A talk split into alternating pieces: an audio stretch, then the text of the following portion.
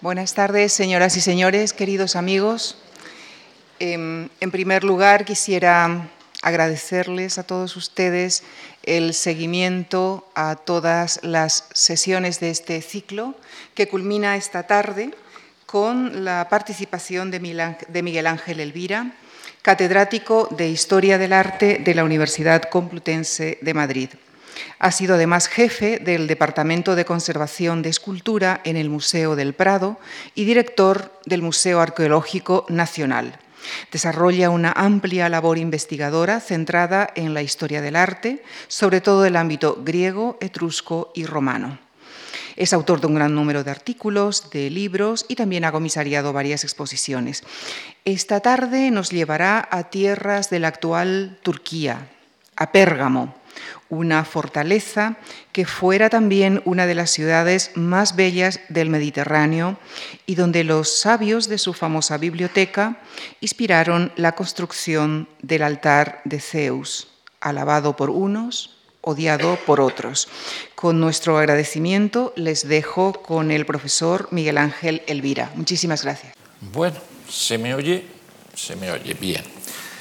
Bueno, primero, pues Muchas gracias por muchos de vosotros volver, porque veo que aquí realmente las culturas antiguas están creando devotos madrileños en grandes cantidades. Y bueno, intentaremos pues, contar una ciudad más. Antes que nada, pues bueno, situemos Pérgamo. Es decir, parece que lo mínimo es situar Pérgamo. Eh, está aquí, en la corriente del río Caico, pero lejos de la costa, razón que le obligará a Pérgamo casi siempre a llevarse muy bien con Esmirna, con Éfaso o con Mileto, que le sirviesen de puertos de mar. Para situarnos un poco en otros lugares que vamos a tener que tratar, allí arriba, donde aparece el nombre Turquía y Grecia, hagámonos la idea de que en la antigüedad es la región de Tracia. Y luego, pues allí, más al sur, donde por esa zona, pues estuvo y sigue estando la pobre Siria, desventurada en la antigüedad, desventurada hoy en día y eternamente desventurada. Yo no sé qué le pasa a ese territorio, es demasiado un territorio de paso y eso, y eso la convierte en, fruto de en, en objeto de todo tipo de embestidas. Bien, nosotros nos vamos a dedicar, por tanto, a Pérgamo. Aquí tenemos una imagen, evidentemente eh, reconstrucción, una reconstrucción de fines del siglo XIX de la ciudad de Pérgamo, que eh, que tal y como se la imaginaron los arqueólogos alemanos, alemanes que las excavaron y que excavaron únicamente, y he de decirlo desde el principio, la Acrópolis. Quien va hoy en día a Pérgamo sigue viendo casi exclusivamente la Acrópolis, que es eso que vemos ahí. Esta Acrópolis está sacada desde la parte baja, que es donde estaba la ciudad propiamente dicha. Esa ciudad, pues lo siento, de ella no queda hoy en día nada más que un llamado serapeo y unas ruinas informes, pero muy evocadoras, de un anfiteatro romano. Digo evocadoras porque yo creo que es de los poquísimos anfiteatros romanos que hay en la parte oriental del Mediterráneo y por lo menos sirvió para que allí, en su juventud, estudiase y practicase, supongo mucho, sobre todo la cirugía el que sería el gran médico de la época romana, el gran Galeno, padre de todos los galenos que en el mundo han sido. Olvidémonos, por tanto, de esta parte baja. Olvidémonos de la ciudad, de los mercaderes, menestrales, etcétera, etcétera. Lo siento, miraremos durante, desde el principio algo más elevado, que es la Acrópolis. En la Acrópolis es donde probablemente se fundó Pérgamo, como lugar defendido, perfectamente ordenado, según cuentan las tradiciones remotas, por un héroe llamado Telefo, que habría sido hijo de Heracles, nacido en Arcadia, de la princesa Auge, y que se instalaría con el tiempo allí. No insistamos ahora en el bueno de Telefo, tiempo tendremos de volver a hablar de él, porque es realmente el fundador mítico de la monarquía pergaménica. En cuanto al fundador propiamente dicho, es Filétairo o Filétero de Pérgamo. Filétero de Pérgamo es un hombre que, bueno, nació, digamos, eh, era un, noble macedonio. Cuando él era jovencito, con unos 20 años de edad, pues murió Alejandro Magno, para hacernos un poco la idea del momento en el que nos encontramos. Por esas fechas, pues debía de ser un joven aguerrido que hizo cacerías, que hizo un montón de ejercicios físicos bastante brutales, fruto de los cuales pues quedó incapacitado para tener descendencia. Y por otra parte, pues debió de tener algún tipo de deformación de, carácter hormonal en razón de eso, por lo cual se quedó siempre tremendamente gordo. Es un filetero, fue un personaje, por tanto, desdichado en el físico, pero que tuvo una energía, una fuerza realmente impresionante. Aquí lo tenemos en el retrato que se le atribuye a Nicérato, que se le haría poco después de su muerte, y aquí lo tenemos, vaya, en una de sus monedas. Filetero, cuando tenía unos 40 años de edad, se declaró eh, fiel vasallo de eh, Lisímaco de Tracia, el cual tenía muchos intereses en Asia Menor. Le apreció mucho Lisímaco de Tracia y consideró que le podía confiar la región de Pérgamo, una aldea, un simple castillo colocado en el campo, y en él, en ese castillo, sus fabulosos tesoros. Ahí estaban los tesoros reales del rey Lisímaco de Tracia. Bien, al principio todo funcionó bien, después Lisímaco de Tracia eh, hizo que su hijo Agatocles controlase esa zona, por tanto Filétero quedó bajo las órdenes de Agatocles, y cuando Lisímaco se peleó con su hijo y ordenó matarlo, Filétero estimó que no quería seguir sirviendo a ese señor que tan peligroso se mostraba, y ofreció sus servicios al rey de Siria, Seleuconicator, razón por la cual se cambió de campo y además, teniendo en cuenta que Siria la tenía un poco lejos, se planteó seriamente desde el principio una autonomía creciente, digamos. ¿eh? Creciente, creciente, creciente, hasta el punto de que con el cabo de los años se hizo independiente y acuñó moneda como vemos claramente aquí. Filetero realmente hizo poco en Pérgamo. No imaginemos ni mucho menos que el Pérgamo de Filetero era esto.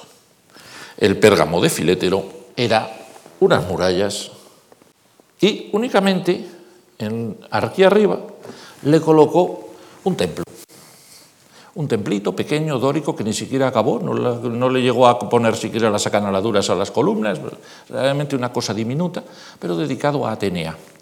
Insisto en ello porque esa relación con Atenea en una acrópolis marcará el futuro ideológico de Pérgamo. Pérgamo, desde el principio, desde Filétero, se verá como un paralelo de Atenas. Se sentirá como una especie de espejo de Atenas y como vamos a ver, eso se va a desarrollar durante toda su cultura, que va a durar, se puede decir que prácticamente un siglo y medio. Es lo que vamos a contemplar a partir de ahora.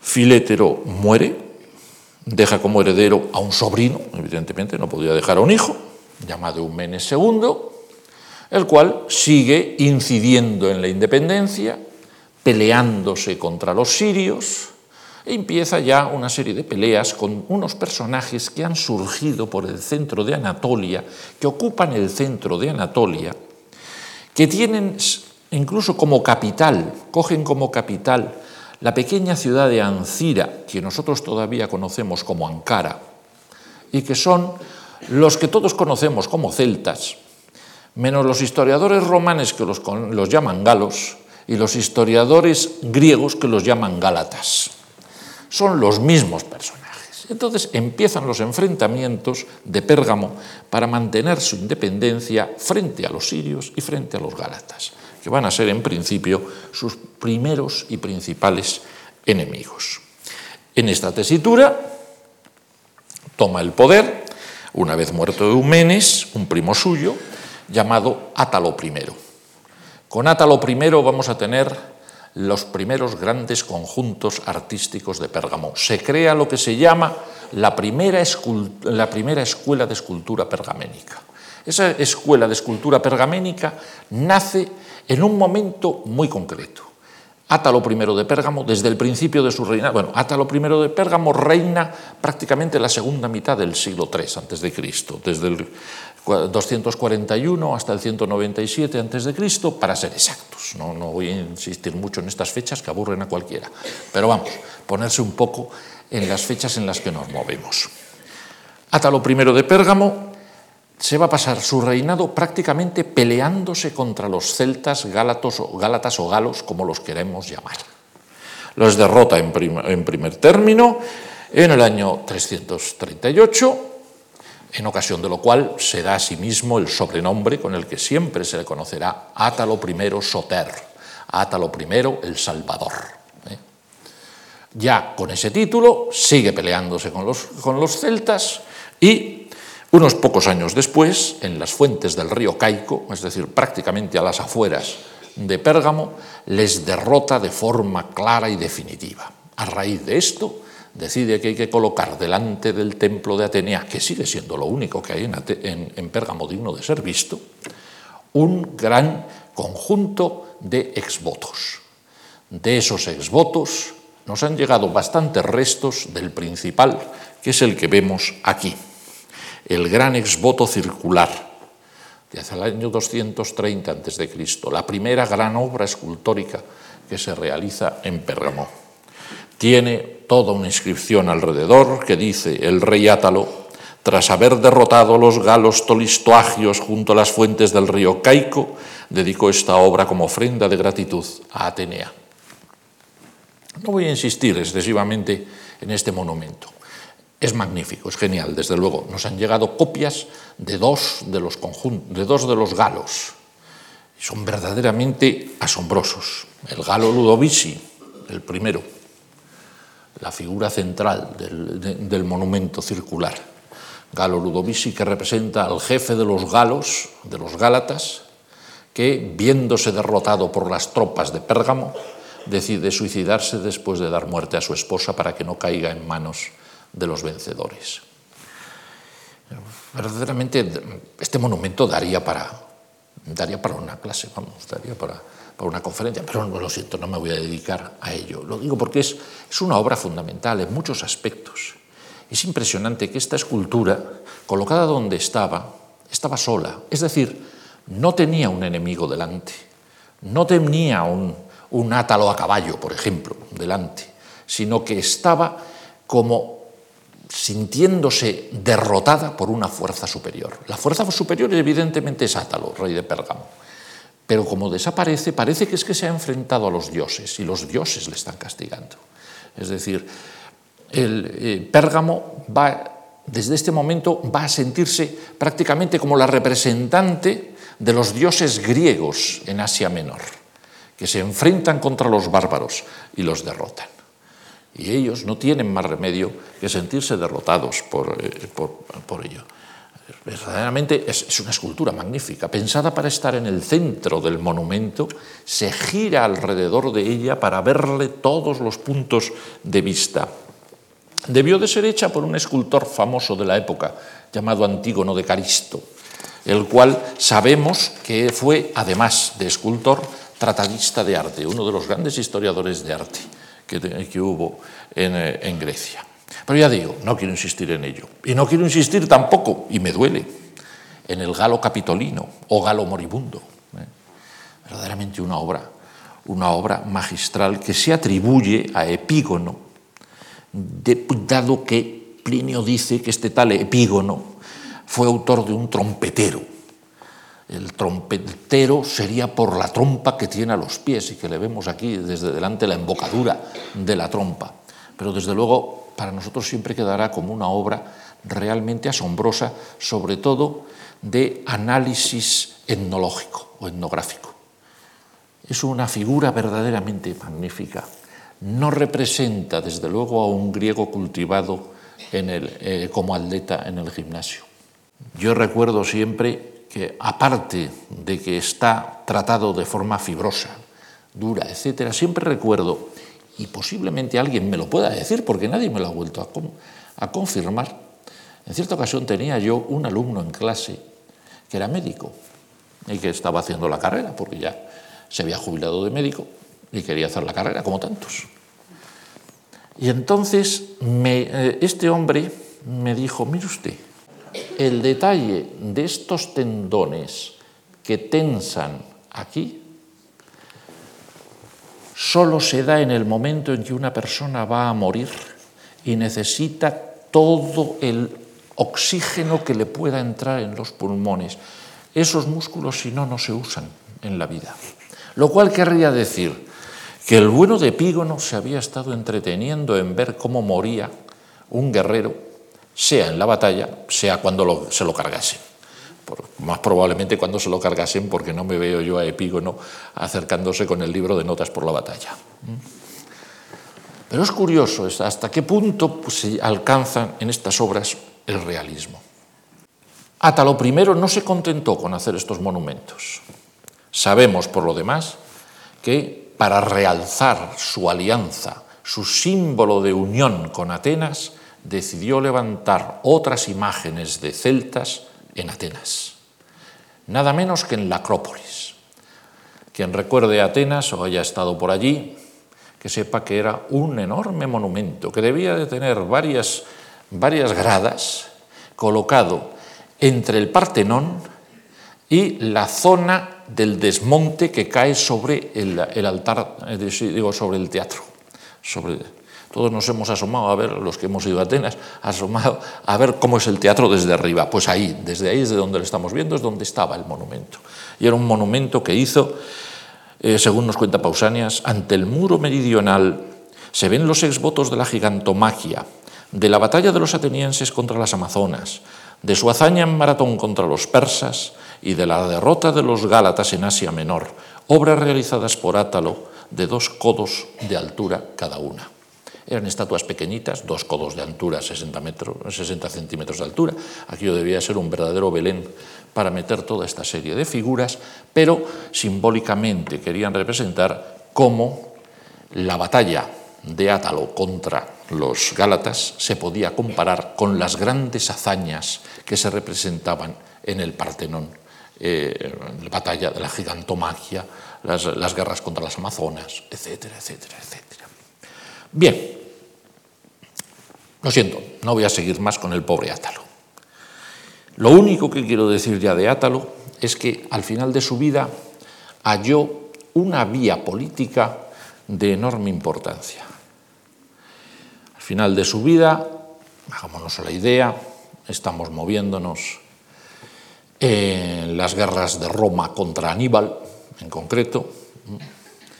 En las guerras de Roma contra Aníbal, el rey de Macedonia, Filipo V, está del lado de Aníbal, y entonces Roma se ve abocada a ir a combatir al rey de Macedonia. Y mira por dónde Átalo primero ve que es una forma maravillosa de coger entre dos fuegos al rey de Macedonia. Y entonces hace la primera de las paces y la primera de las alianzas con Roma. Esa alianza de Pérgamo y Roma va a ser verdaderamente providencial para la marcha de Pérgamo mientras que Roma lo permita. Es decir, a Roma de momento le viene muy bien. Muere el bueno de Átalo I y sube al poder su hijo, Eumenes II, que reinará prácticamente toda la primera mitad del siglo II antes de Cristo. Recuerden Eumenes II, es al que vamos a dedicarnos tres cuartos de hora. Es decir, tranquilo, todo lo que hemos visto hasta ahora son meros prolegómenos. Eumenes II va a ser realmente el rey que centralice el periodo, el siglo de oro de, Pérgamo. Verdaderamente es impresionante. Eumenes II empieza precisamente afirmando la alianza con Roma. Se da, cuenta de que su padre ha sido muy hábil buscando ese aliado. Y efectivamente, desde los primeros años de su reinado, crea una alianza magnífica con Roma y con la isla de Rodas, que controlaba la mejor flota de todo el mar Egeo. Los tres se unen con sus ejércitos y una vez que le pegan un buen golpe al pobre rey de Macedonia, a Filipo V, deciden que se pueden lanzar contra el siguiente, a saber, el rey de Siria, a la sazón Antíoco III el Grande. Efectivamente, los tres se unen, combaten contra el rey Antíoco III el Grande y le derrotan en la batalla de Magnesia. Os he dicho que no quiero hablar de fechas, pero es que es una fecha magnífica. O sea, el 190 a.C., el 190 a.C., batalla de Magnesia, para los que nos dedicamos al arte, tiene una importancia fundamental. Primero, porque en Roma es la primera vez que entra un botín impresionante de obras helenísticas. El triunfo que se celebra en Roma a raíz de la batalla de Magnesia supone el descubrimiento por los romanos de lo que después se llamaría, y seguimos llamando, el lujo asiático. ¿Eh? Es el lujo asiático, se descubre ahí. Para Rodas también tiene gran importancia. A raíz de la batalla de Magnesia, Rodas hace construir como exvoto una obra que todos conocemos, la Victoria de Samotracia. Y para Pérgamo supone la creación de un nuevo Pérgamo. Como veis ahí en el mapa, Pérgamo pues, se extiende tremendamente en ese periodo, se crea todo un reino de Pérgamo impresionante, mientras que la pobre Siria se queda cada vez más perdida en, el oriente. Rodas, que solo es una islita, hasta se hace un territorio enorme para ella, es decir, todo el mundo ha salido ganando a raíz de la batalla. A partir de ese momento, Eumenes de Pérgamo decide que su ciudad tiene que crecer y tiene que convertirse, a ser posible, en la más bella y en la más impresionante de todas las ciudades del Mediterráneo oriental. Si es posible, tiene que competir con Alejandría ¿eh? en todos los aspectos. Y es entonces cuando de verdad se crea la ciudad de Pérgamo tal y como ha podido ser excavada y como ha podido ser descubierta. Aquí tenemos en concreto, bueno, esta es puramente imaginaria la ciudad de abajo. Ya digo puramente imaginaria porque nadie la ha excavado. Vale. Pero aquí nos encontramos este enorme paseo con un pórtico por si había, hacía frío y llovía, que es es famoso porque es el pórtico más largo que hicieron los griegos, 246 metros de pórtico. Había verdaderamente para pasearse, para adelante y para atrás. Al fondo, el templo de Dioniso, el magnífico teatro que aprovecha la pendiente. Lo único que había antiguo era el templito de Atenea y el monumento que hemos visto. Pero todo lo demás se hace en la época de Eumenes. En la época de Eumenes se hace, por tanto, todo el pórtico para albergar el templo, con una entrada monumental que inmediatamente veremos, y en su interior la biblioteca. Aquí, ya lo veremos después, el altar de Zeus. Aquí un santuario a los antiguos reyes divinizados de Pérgamo. Y aquí los palacios de los reyes de Pérgamo. Realmente la ciudad se convierte en un verdadero, no sé, para nosotros un museo. En la época, evidentemente, un mundo maravilloso. Es decir, debía de ser maravilloso poder entrar en esa parte superior y ver todos los detalles que adornaban a la ciudad. Hoy en día, pues a todo el mundo le recomiendo que vaya a Pérgamo. Como paisaje es impresionante, las ruinas que allí quedan son muy evocadoras, pero, eso sí, si quiere ver monumentos, que vaya a Berlín. Incluso la puerta de entrada del Témenos de Atenea, que es esto que veis aquí, está en Berlín, os lo aseguro. Es, es magnífico, es una, una puerta de entrada perfectamente conservada. Nos muestra muy bien una de las grandes adquisiciones de Pérgamo, que es el pórtico de dos pisos con la superposición de órdenes, el orden dórico abajo, el orden dórico arriba, con toda una serie de elementos que los romanos, que eran buenos aliados suyos y estarían todos los días enviando embajadores a la, corte, pues inmediatamente se aprendieron las series de armas de pueblos vencidos. En la parte de arriba, los cráneos de toros alternando con guirnaldas. Es decir, todo esto que después se convierte verdaderamente en la gramática decorativa de Roma, todo esto está surgiendo aquí.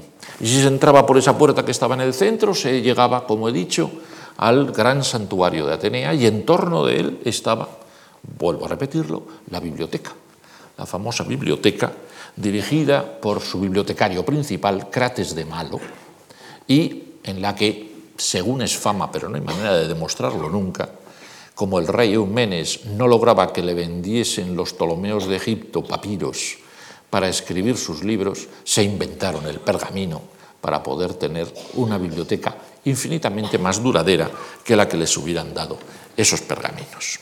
Bueno, seguimos adelante, podemos ver la entrada, todo lo que queramos, nos podemos pasear, seguimos viendo uno de los restos mejores conservados y más impresionantes, os aseguro, que es el, teatro. El teatro os aseguro que tiene solo un problema, Alguna vez que me he acercado por allí hacía un poco de viento y, estuve a punto de caerme. Os aseguro que es de los más empinados de todos los teatros antiguos que puedan existir. Aprovecha muy bien la caída, pero tan dura es la caída hacia abajo que es curioso que en la parte de abajo donde tendría que estar la escena, y la, ¿eh? la escena no existe, sencillamente porque no había espacio para hacerla de tal forma que era una escena de madera. Cada vez que había representación teatral se montaba la escena, cuando se acababa la representación teatral se quitaba porque si no, no se podía pasear uno en la parte de abajo donde estaba el pórtico, como hemos ido viendo. Después, pues quienes tuviesen el privilegio de poder hacerlo, podían acercarse a los palacios. Los palacios ocupan este conjunto. Es curioso, cuando ve uno estos palacios en maqueta, que es la única forma de verlos, ¿eh? allí os aseguro que no queda prácticamente más que hileras de, hileras de, sillares, parece que se está uno moviendo, y no creo exagerar mucho, por la Alhambra de Granada. Es decir, son un tipo de palacios muy concretos, pequeñitos, en torno a patios, con una enorme cantidad de arbolado alrededor que era la forma normal del palacio helenístico. Parece ser que también eran las formas de los palacios de Alejandría. ¿eh? Y allí sabemos que había unas decoraciones magníficas. Muchas de ellas no nos han llegado, pero se hicieron tan famosas que los romanos intentaron imaginarlas y repetirlas posteriormente. Por ejemplo, aquí tenemos un mosaico que todos conocemos, el mosaico de las palomas de la villa de Adriano en Tívoli. Pues bien, efectivamente, Plinio nos dice que en el palacio de Eumenes de Pérgamo, un tal Soso de Pérgamo, que era su nombre, hizo una paloma admirable, bebiendo y oscureciendo el agua con la sombra de su cabeza y otras que se calientan al sol rascándose con el pico en el borde de un cuenco. Obviamente se está refiriendo a una cosa así. No sabemos si él vio el original o no vio el original. Y lo digo porque se ha lanzado la teoría, que posiblemente sea cierta, de que un Adriano no debía de acomodarse con una copia y que por tanto esta obra pudo ser la obra de Pérgamo llevada a Roma y transmitida de algún modo al emperador Adriano. Esto no ocurre, sin embargo, con otro famoso mosaico que hubo en Pérgamo y que debía de adornar un comedor. Pero realmente era un adorno muy cortés y amable hacia los comensales. Dice Soso, dice, Plinio que Soso hizo en Pérgamo el, el pavimento que llaman casa sin barrer en efecto, representó con pequeñas teselas de variados colores los restos de la cena que se suelen limpiar como si se hubiesen caído. Es decir, si a alguien se le caía algo de la mesa durante la comida, no tenía que bajarse porque se confundía sencillamente con estos magníficos trampantojos. En este caso no nos ha llegado en absoluto lo de Pérgamo, pero sí la idea que mosaístas romanos posteriormente quisieron seguir repitiendo. Porque efectivamente la desgracia para nosotros es que estos mosaicos de Pérgamo nos han llegado realmente muy pocos. ¿Por qué?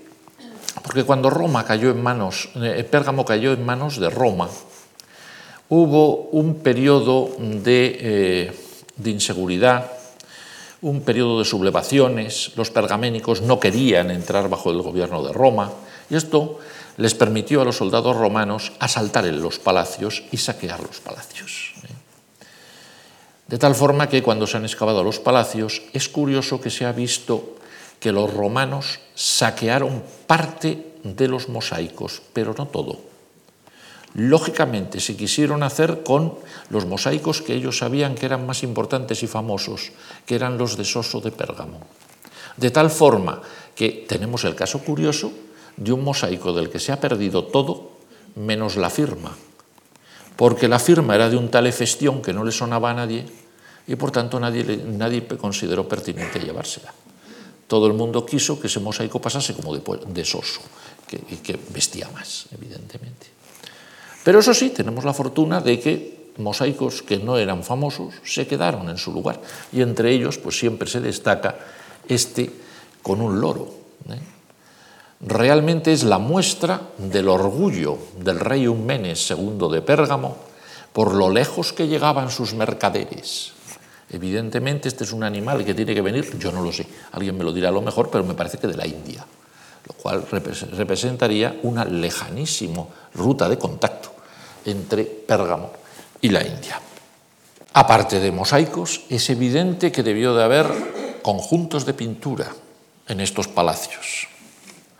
Podemos medio asegurar que este, este, este fresco de Herculano, encontrado en la, llamada Basílica de Herculano en el siglo XVIII, copia un original de Pérgamo. ¿Por qué? Porque trata un tema eminentemente pergaménico.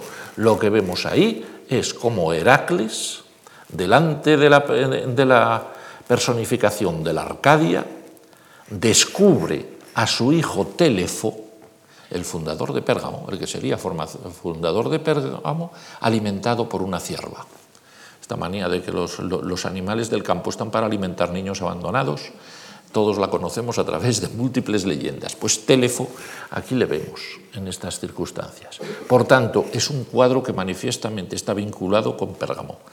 Y además, tiempo veremos más adelante que tenemos otras razones para considerarlo un cuadro pergaménico. Ahora bien, metámonos de una vez con lo que hay que meterse.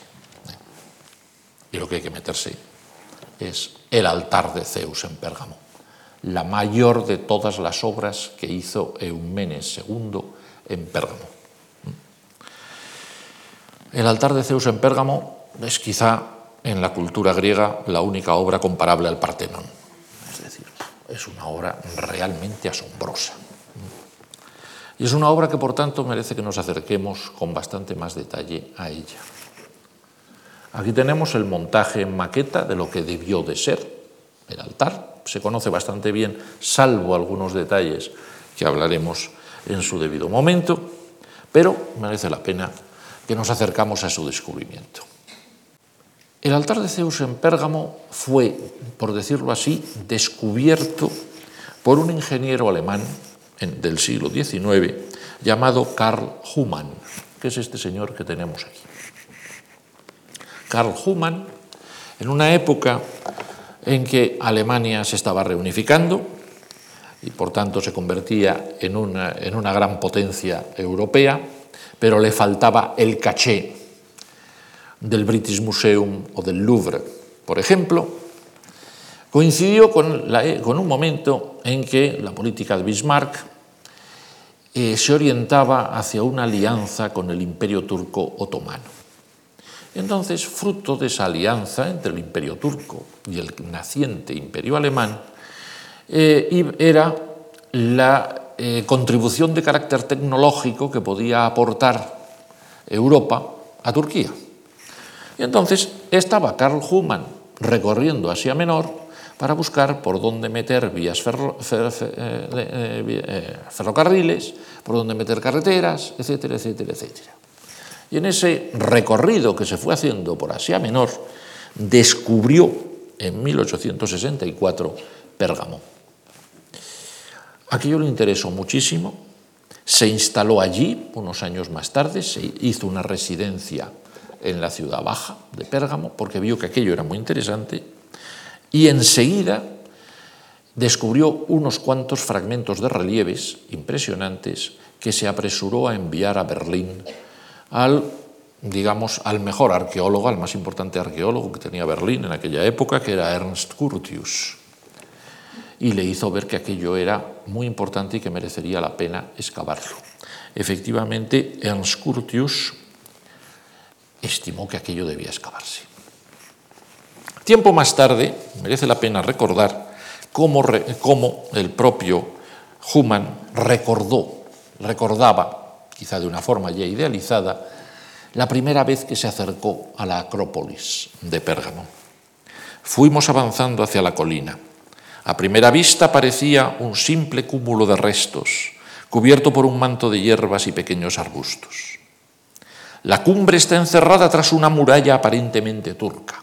Efectivamente, había una muralla de la que hoy en día queda muy poco. También en esta parte alta surge una estructura maciza de cimientos, pero emergen sobre todo los altos muros que sirvieron de contrafuentes, de contrafuertes en la época de los, de los atálidas. Los atálidas es el nombre que recibe la dinastía de Pérgamo. El paso de los siglos no ha logrado mover un solo bloque. Puse allí mi pie sobre el cúmulo de ruinas considerado como el templo de Atenea. Allí me detuve triste analizando los magníficos capiteles corintios casi tan altos como un hombre, las ricas basas y otros elementos arquitectónicos, cubiertos y casi ahogados por materiales e higueras silvestres. Allí al lado humeaba un horno de cal, al que iban a parar los bloques de mármol, una vez partidos por un pesado mazo. Algunas fosas profundas recién excavadas permitían ver cuán abundantes eran los restos cubiertos por la tierra superficial. Cuanto más pequeños eran los fragmentos de sillares destruidos, tanto más los apreciaban los operarios. Eso era lo que quedaba de la orgullosa e inexpugnable sede soberana de los atálidas. Es decir, típica imagen que honradamente se encuentra desde, desde el Renacimiento en Roma, esta evocación de las ruinas sobre las que el arqueólogo coloca su pie encima del capitel, etcétera, etcétera, verdaderamente ocurriría así, pero es que es un leitmotiv que cuentan todos los arqueólogos. Pero eso sí, muy importante, las ruinas se estaban destruyendo para convertirlas en los hornos de cal en cemento, lo cual evidentemente impulsó a Humann a excavar aquello y a llevarse lo más posible para que no se destruyese. Efectivamente, en 1878, Curtius logra que empiecen las excavaciones y las realizan Karl Humann y un arqueólogo enviado desde Berlín, que es Alexander Kontze. Las primeras piezas se encuentran metidas dentro de una muralla medieval. Es decir, se habían utilizado las estatuas, los relieves, etcétera, como sillares para construir una, una, mm, cosa que no sabemos si era del lado bizantino o del lado turco, es decir, de la época de las batallas entre los bizantinos y los turcos. Pero, precisamente, casi, vamos, se puede decir que en el mismo año en que empiezan las, el retirar todas esas piezas que van saliendo de la muralla, se descubre el lugar mismo donde estaba el altar y se excava la zona del altar. Esto es cómo se excavaba. Estaba verdaderamente, ya lo estaban excavando bastante bien por catas. ¿eh? Hoy en día, por desgracia, de eso no nos queda nada. ¿eh? Pero bueno, las excavaciones se hicieron allí. Y las obras se llevaron inmediatamente a Berlín. Desde el momento mismo en que empezaron a salir las obras, el Estado alemán negoció con el Estado turco la compra de todo lo que saliese de Pérgamo. Y el Estado turco aceptó la compra, sin más. Con lo cual, a medida que iban saliendo las obras, vagoneta para afuera y hacia Berlín. ¿eh? Es impresionante, ya Dos años después de, de, llegar las primeras obras a Berlín, ya se hizo la primera exposición en Berlín de todo lo que iba saliendo. Y quedó asombrada la gente de lo, impresionante que era aquello que estaba surgiendo. Eh, y, y si esto ocurre en 1880, tres años después, ya se convoca concurso para hacer el Museo de Pérgamo en Berlín. Es decir, un museo destinado en principio a todo lo que salga de Pérgamo. Aunque después se incluyeron otras cosas de otros lugares. Vamos, quien haya estado en Berlín y haya visto el Museo de Berlín recordará que ahí están hasta, hasta, hasta las puertas de Babilonia. Es decir, hay de todo. Pero en principio se hizo para, eh, para todo lo que salía en ese preciso momento. Ganó el concurso público un arquitecto de Berlín, berlinés, que se puso a construir y que concluyó el museo ya en 1901. Bien, el museo, pues bueno, todos los que lo conozcan recordarán lo impresionante que es. Ahora me interesa más, quizá como curiosidad, eh, leer un pequeño texto de Conce. Os recuerdo que Conce es el arqueólogo que acompaña a Human en las excavaciones y que una vez concluido todo esto, llevadas todas las obras a Berlín, en 1915 se le ocurre escribir esta nota justificatoria. No éramos insensibles a lo que significa arrancar los restos de un gran monumento a su tierra de origen para llevárnoslos a la nuestra Mm, aquí donde nunca más podrán recibir la luz y el ambiente en que fueron creados y donde antaño cumplieron su papel. Pero los hemos librado de una segura y total destrucción. En aquel tiempo no podía preverse que las ruinas dejadas en su lugar pudieran salvarse de los destructores de piedras de la ciudad moderna. Es decir, incidió en la idea que había expresado Human de que si no se sacaba aquello de allí, Luego sigue, y es curioso, que dice, si, por entonces hubiese existido y hubiese vivido Hamdi Bey, que sería el fundador del Museo de Estambul, pues se lo hubiéramos dejado a Hamdi Bey. Pero como todavía no existía Hamdi Bey, nos lo llevamos todo para Berlín. Punto. Liquidado, por tanto, el problema, se lo llevan todo para Berlín. Y en Berlín, al principio, se exponen las piezas solas, se exponen aisladas, y después se decide montar el altar, o por lo menos la parte delantera del altar. Es una verdadera gesta el montaje de la parte delantera del altar y el resto de los muros de la sala destinados a los otros frisos, que, los de la parte de atrás, que lógicamente no se podían poner. El, el primer montaje se hizo ya en 1930. Después, bueno, el altar el altar de Pérgamo ha tenido toda una historia de estas, mil veces más complicada en el siglo XX que, en la antigüedad. Eh, al acabar la Segunda Guerra Mundial, los rusos se lo llevaron a Rusia. Después lo devolvieron. Se volvió a montar otra vez en 1959 y les puedo decir que sigue montándose, sigue montándose y sigue montándose.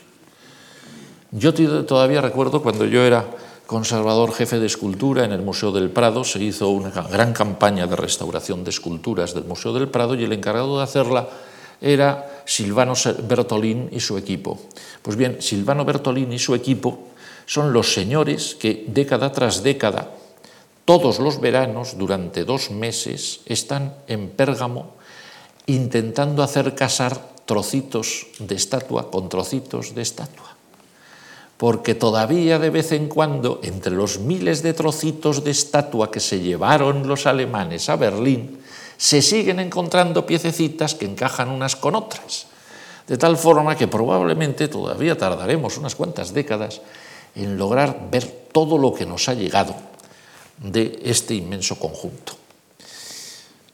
Inmenso conjunto al que, por desgracia, pues los fabricantes de cal debieron de quitarle bastantes fragmentos de tal forma que nunca llegaremos a tener pues más del 70% o por ahí que nos ha llegado de, eh, de este magnífico monumento. Bien, no voy a insistir en los aspectos, en muchos aspectos, únicamente ver aquí lo que es la reconstrucción, advertir que es un enorme templo, un enorme altar, Un altar que se hizo solo y solitario en un recinto sacro no es el altar de un templo, aunque eso sí sabemos que se hizo para a raíz de un acontecimiento muy preciso. En el año 181 decidió un Mene II de Pérgamo crear unas fiestas anuales, las Niceforias, en honor de Atenea, Atenea Nicéfora, Atenea la portadora de la victoria, que querían conmemorar la contribución de Atenea a la guerra de los dioses contra los gigantes. En esas circunstancias fue cuando se debió de diseñar el altar. Por tanto, está más o menos vinculado con el altar de Atenea, pero está a distancia. Es decir, no se puede decir que, sea el, eh, que el altar esté relacionado directamente con el templo. Arquitectos, pues realmente no hay medio de saber quién fue el arquitecto que hizo esto. Se han manejado varios nombres, Menécrates aparece a veces en una inscripción, pero no se sabe muy bien, y hay quien dice que el mayor arquitecto de la época de Asia Menor, que era Hermógenes de Magnesia, pudo ser tranquilamente el que hizo el proyecto. En cuanto a quién pudo dirigir la decoración escultórica, que es para nosotros lo fundamental de este altar, se maneja el nombre de un tal Firómaco, al que llamamos Firómaco II, porque hay otro Firómaco anterior, que habría sido un escultor que muy jovencito había intervenido en las esculturas de los galos, que hemos visto antes, y que luego vivió mucho tiempo y debía de estar ya a punto de morir cuando empezó la realización del altar. Yo digo porque hay una obra suya que se fecha en 180 a.C., si el altar comienza en 181 a.C., tuvo posibilidad de diseñarlo. Evidentemente nada más que de diseñarlo, pero ya es bastante diseñar este, este, este pedazo conjunto. ¿eh? Pedazo conjunto que sabemos que lo hicieron obviamente decenas y decenas de escultores, que además bastantes de ellos dejaron su firma en algunos fragmentos. ¿eh? Es decir, una cosa era el diseño, otra la ejecución del conjunto.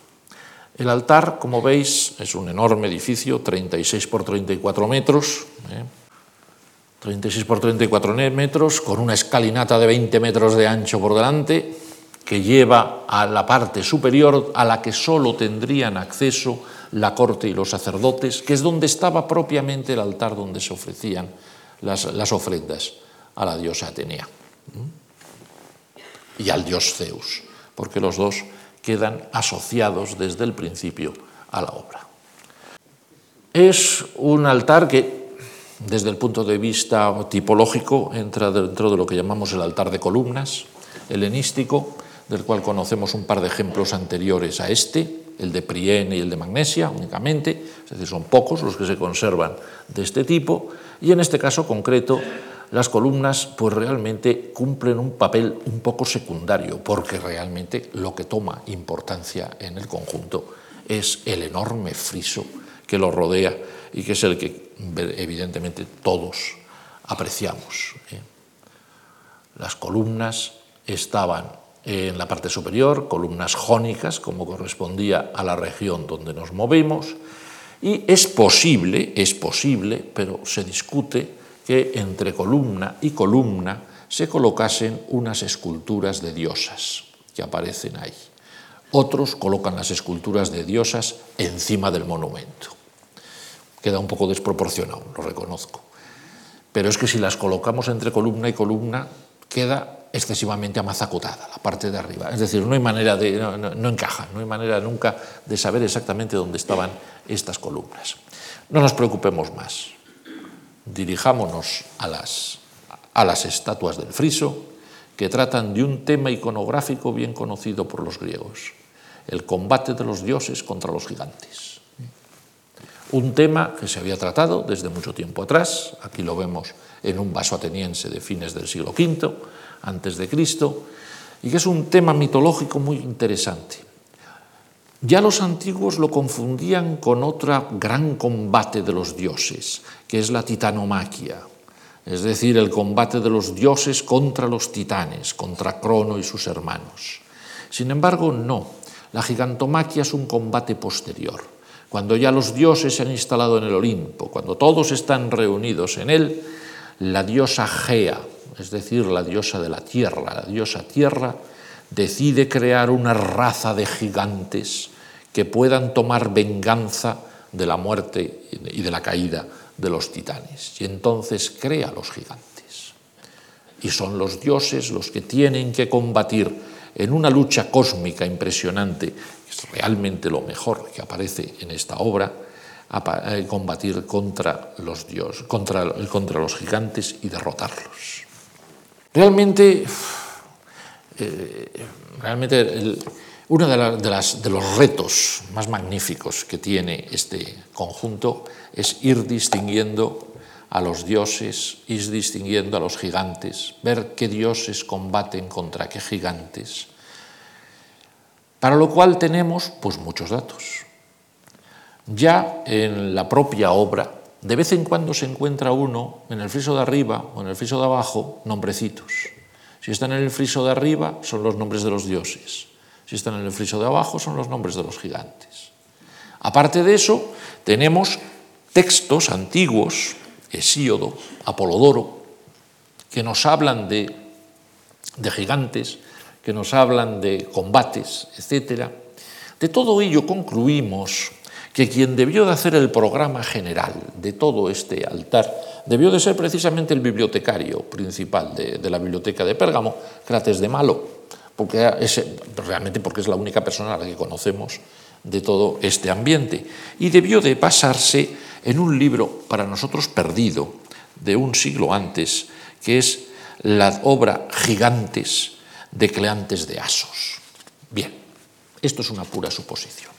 Lo que sí que podemos nosotros es ir siguiendo el relato, el relato de, de lo que aparece. Cuando me puse a estudiar esto, porque me tuve que estudiar para hacer mi manual de arte griego, lo reconozco, me di cuenta que todo el mundo se había empeñado en una cosa curiosa, todo el mundo se había empeñado en dividir el altar en cuatro lados, norte, sur, este, oeste, y, hacer de ellos eh, conjuntos cerrados. ¿Qué se representa al norte? ¿Qué se representa al sur? ¿Qué se representa al este? ¿Qué se representa al oeste? Y me di cuenta de que no funcionaba. ¿Por qué? Pues, por ejemplo, si empezamos con la parte de allí, que está muy destruida, empieza el ciclo de Dioniso, de Baco, pero no se queda hasta aquí, y luego se corta aquí, y luego... No, no, no. Todo el frente, hasta bien comenzado el lado sur, es el ciclo de Dioniso, todo entero. Luego de ese ciclo de, por ejemplo, ese ciclo de Dioniso acaba en una figura relacionada con Dioniso, que es Cibeles y sigue con otras figuras más en las que están incluidos incluso algunos amigos de Dioniso, como es el dios Hefesto, el dios Vulcano. A partir de ahí, la parte central del lado sur, muy mal conservada, por eso no voy a poner ninguna, ninguna imagen, reflejaría los dioses astrales, es decir, la luna, el sol y la aurora.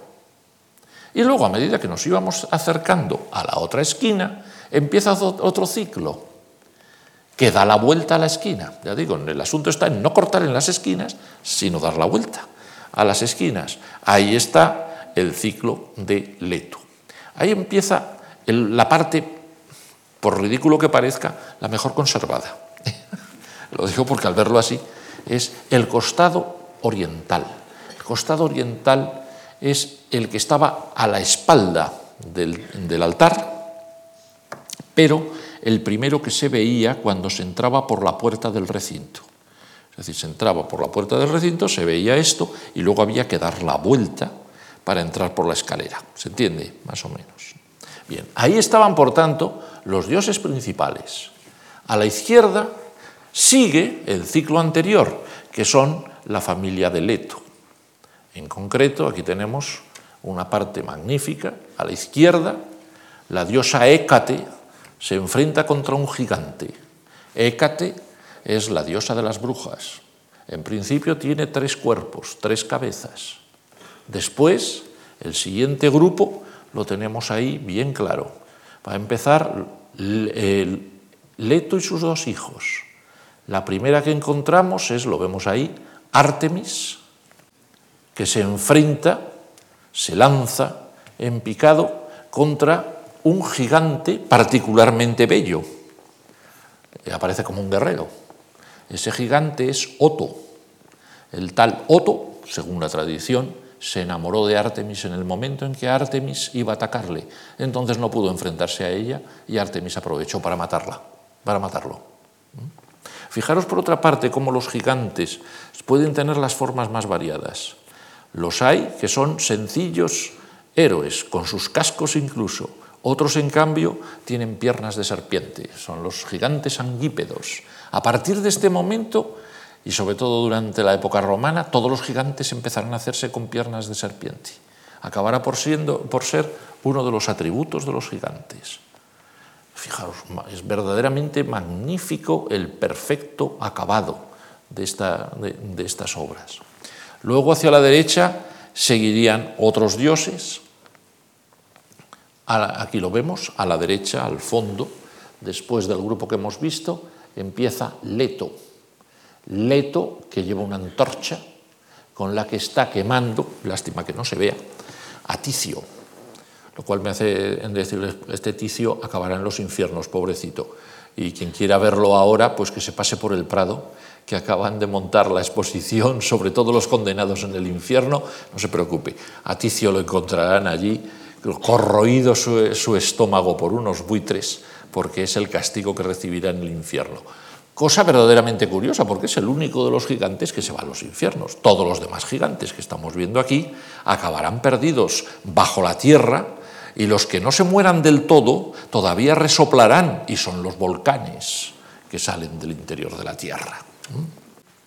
Luego, en la parte central realmente hay una zona muy mal conservada, donde estaban Hera, es decir, Juno, y Heracles, que recordémoslo, es el único no Dios, el único héroe que interviene en la gigantomaquia, porque según una lejana predicción, los dioses no podrían vencer a los gigantes si no les acompañaba un mortal.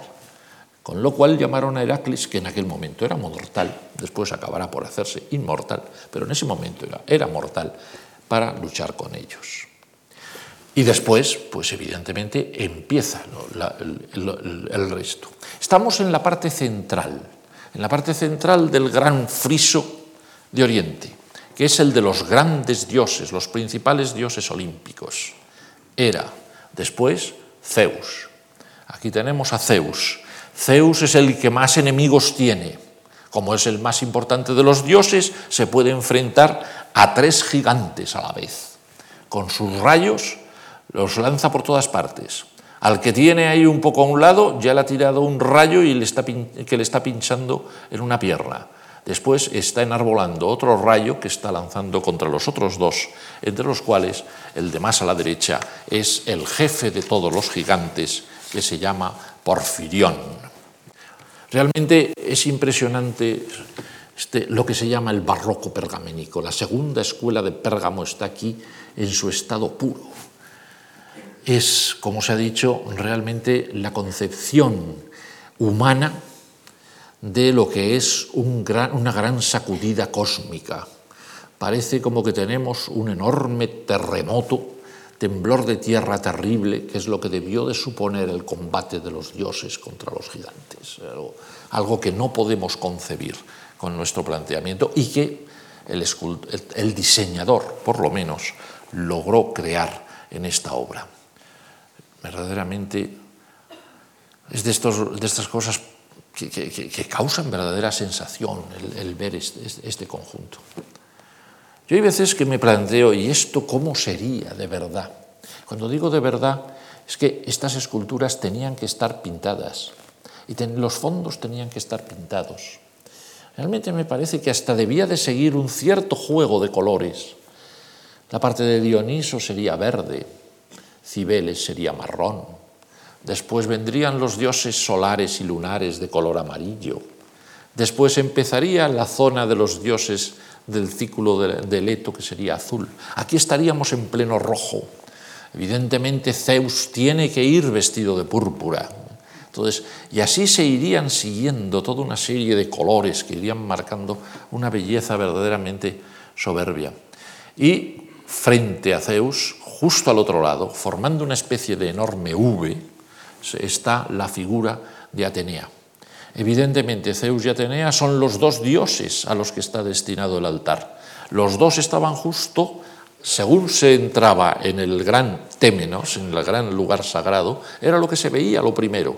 Se veían las figuras de Zeus y de Atenea. Y aquí tenemos, evidentemente, cómo Atenea agarra por, los cabellos a uno de los gigantes llamado Alcioneo, ¿eh? mientras que saliendo del suelo vemos a Gea, la diosa de la tierra, la madre de los gigantes, que está intentando contener a Atenea.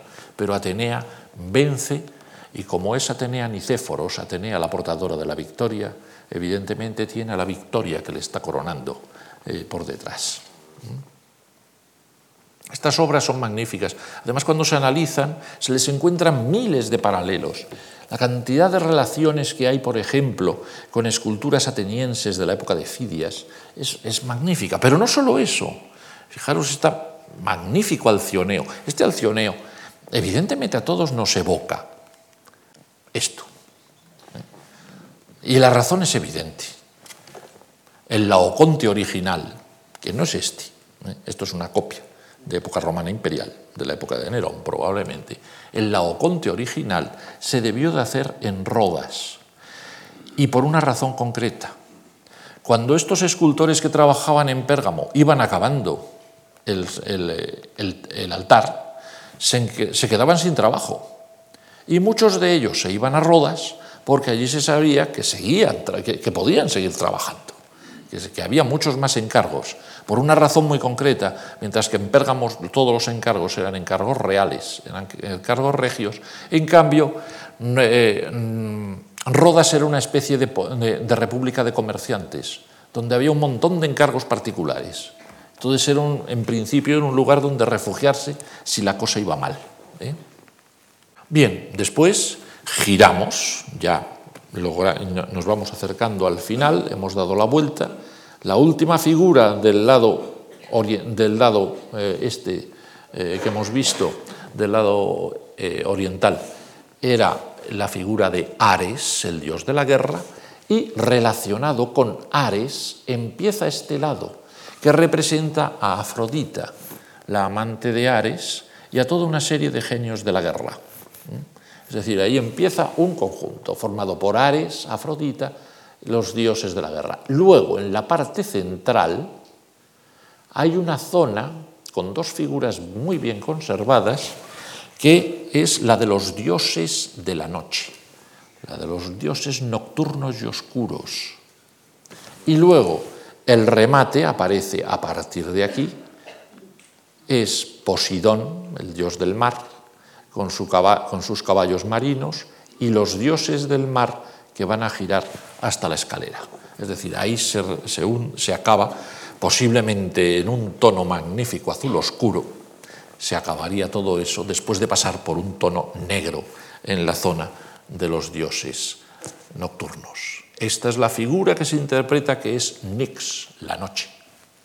Estas otras figuras, en cambio, representan las parcas, las moiras, las diosas del destino, y delante de las parcas estaban las espérides, las diosas que cuidaban del extremo occidente que ya se ponen en relación con el mar, es decir, marcan el paso entre eh, una zona y la otra.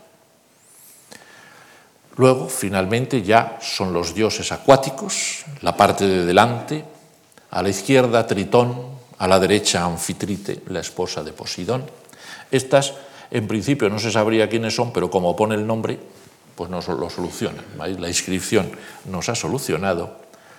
Giramos, ya empezamos a subir por la escalera, y subiendo por la escalera nos encontramos a, los, más dioses marinos, Nereo a la izquierda, Dóride a la derecha, y el padre de Dóride, que es la figura esta que está a la derecha, que es el océano, propiamente dicho. Con ello concluimos todo el ciclo de toda la naturaleza que está ordenándose y acabando, acabando con todas las energías del caos, que son efectivamente los gigantes. Bien, con esto pues bueno, hemos visto casi todo. Tranquilos, tranquilos, todavía queda un poquito, pero ya hemos visto casi todo. Nos queda subir la escalera y ver qué es lo que hay dentro, qué es lo que hay en la parte superior. Se subía la escalera, como he dicho, los miembros de la corte, los sacerdotes, probablemente nadie más, tenía derecho a subir la escalera.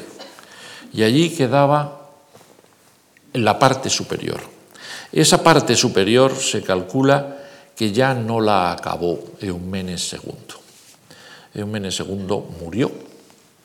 Murió en unas circunstancias un poco complicadas porque cometió el error de romper la alianza con, Roma lo cual le supuso todo tipo de males. Vamos, todo lo que, todo lo que intentó hacer una vez rota la amistad con Roma le salió mal. ¿eh? Lo siento, hay veces en que hay que tener un cierto cuidado. ¿eh? Entonces murió en esas circunstancias y subió al poder su hermano Átalo II, que era ya muy viejo, pero que era ya muy sabio. Átalo II al ser muy viejo y muy sabio, se dio cuenta que la política que había llevado al final de su vida eh, Eumenes II no llevaba a ningún sitio y volvió a pactar con Roma. Volvió a pactar con Roma. Átalo II es un personaje interesante, verdaderamente magnífico político, acompañó a los generales romanos en la conquista de Corinto. Sabemos que era un coleccionista fantástico de pintura, en Corinto se quiso quedar con unas cuantas obras importantes de pintura que se lograron allí. Y efectivamente era un hombre amante de las artes y destinado, por tanto, a acabar lo que quedaba en la parte superior. Y lo que quedaba en la parte superior eran las columnatas, efectivamente, y sobre todo un friso menor que tenía que dar la vuelta por dentro al recinto interior. Ese friso es el llamado friso de Telefo porque relata las hazañas de Telefo, el fundador mítico de Pérgamo, hijo de Heracles, como recordaréis. El friso está en muy mal estado, en mucho peor estado que, eh, eh, la gigantomaquia, pero es tremendamente interesante. Se fecha justo a mediados del siglo, hacia el año 150, por ahí, antes de Cristo, ¿eh? Y tiene unos temas curiosísimos. Fijaros, por ejemplo, ahí a la derecha vemos el cuadro que hemos encontrado antes del descubrimiento por Heracles de su hijo Telefo. Pues compararlo con el fragmento de relieve que tenéis a la izquierda, que forma parte del relieve este que estamos tratando, en el cual Heracles está descubriendo también al niño Telefo. Lo único que notamos es que verdaderamente la leyenda no debía de estar demasiado fija. Y lo digo porque mientras que a la derecha es una cierva la que alimenta a Telefo, a la izquierda, aunque no lo veis bien, os aseguro que es una leona. Es decir, no debía andar muy claro qué bicho de la Arcadia era el que alimentó a Telefo, pero se aceptaba. las figuras interesan porque se ve que ha cambiado totalmente el estilo. Es un estilo mucho más realista, más relajado el tema a tratar no tiene nada de acontecimiento cósmico. Es una leyenda curiosa, una leyenda verdaderamente entretenida.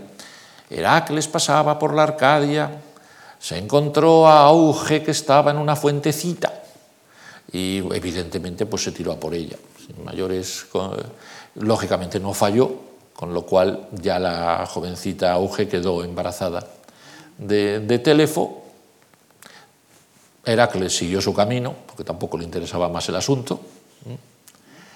Auge, al verse que estaba embarazada, su padre la expulsó de la corte, la metió en una barquichuela y la lanzó al mar para que se muriese. Obviamente nadie se muere porque le lancen en una barquichuela al mar. Y al niño lo abandonó en los bosques para que se muriese de hambre y como todos sabemos, pues no se murió de hambre. Pasados los años, pasados los tiempos, eh, Telefo creció, Auge había llegado con su barquichuela al otro lado del, Egeo, a la zona de Pérgamo, a Misia, y allí pues empeñaba el rey de Misia en casarse con ella. Cuando, hete aquí, que en un viaje que hizo Telefo, llegó a Misia, encontró aquella situación, se reconocieron, cosa maravillosa, muy tierna, etcétera, etcétera, y ya entonces Telefo pasó a ser el nuevo fundador de Pérgamo. Esa es la historia. Y es lo que nos van relatando escena tras escena. Aquí está el rey de Misia con auge. Y algunas escenas son muy curiosas. Por ejemplo, aquí tenéis a Heracles que está descubriendo, mirando hacia la derecha, porque está en un bosque donde está descubriendo auge, mientras que a la izquierda estamos viendo la escena de la reina de, eh, la reina de, de Tegea. Lo digo porque aquí nos estamos encontrando con unas escenas que se siguen las unas a las otras, como si fuese un tebeo, como si fuese un cómic. Es realmente el descubrimiento del concepto de, narración continua. Otra cosa que a los romanos les entusiasmará, basta que recordéis quizá la columna de Trajano para daros cuenta cómo este tipo de narración se, eh, se utilizará después. Pero bien, no insistamos más. Hemos llegado, se ha concluido. Pérgamo vive sus últimos momentos de independencia. Átalo lo ha hecho muy bien, ha logrado estar perfectamente con Roma. Pero al morir él, es un sobrino el que toma el poder, Átalo III, que reinará solo cinco años. Y yo diría que gracias a Dios. Átalo III no se sabe por qué se le nombró él personalmente lo que le gustaba era la botánica. Y pasaron a la historia y se conservaron durante muchísimo tiempo dos tratados suyos fundamentales. Un tratado sobre jardines y otro tratado sobre plantas venenosas. un rey así, en un momento complicado en el que Roma estaba rampante ya, quería hacerse con todo el Egeo, era lo menos útil que podía tener Pérgamo. Solo hizo una cosa lúcida en su vida. Cuando se vio próximo a la muerte, declaró heredero de su reino al Estado romano, para evitar problemas. Ya digo que lo único que pasó es que algunos no estuvieron de acuerdo y se sublevaron, lo cual provocó destrucciones, etcétera, etcétera. Pero en principio la idea era la única que podía funcionar. En ese momento ya estaba claro que la República Romana se había extendido por todo el Egeo, ya no había quien la parase, y lo mejor que se podía hacer es llevar esto a feliz término. Pérgamo, por tanto, entró en relativa tranquilidad al Imperio Romano, vivió en paz durante el Imperio Romano. Aquí tenéis el templo de Trajano, que levantó Adriano. Y ya, pues bueno, lo único que nos queda es justificar el título de la conferencia. En época del Imperio Romano, pasó por aquellas regiones, o sea, pasaron por aquellas regiones los primeros apóstoles de Cristo, recorrió aquello San, San Pablo, y luego San Juan, a la hora de escribir el Apocalipsis, ya en la segunda mitad del siglo I, empezó el Apocalipsis, para quien no lo recuerde, con una serie de evocaciones en las cuales distintos ángeles de Dios bajan a las principales ciudades de Asia Menor llevándoles un mensaje. Pues bien, precisamente cuando uno de estos ángeles de Dios se dirige a Pérgamo, dice lo siguiente, conozco dónde moras, allí donde está el trono de Satán, que es obviamente el altar de Zeus, ¿eh? y que te mantienes fiel a mi nombre. No renegaste de mi fe ni siquiera en los días en que mi fiel testigo Antipas fue muerto entre vosotros, allí donde Satán habita. Con el tiempo, el trono de Satán también quedaría destruido y quedarán las evocadoras ruinas que todavía hoy podemos contemplar. Eso es todo.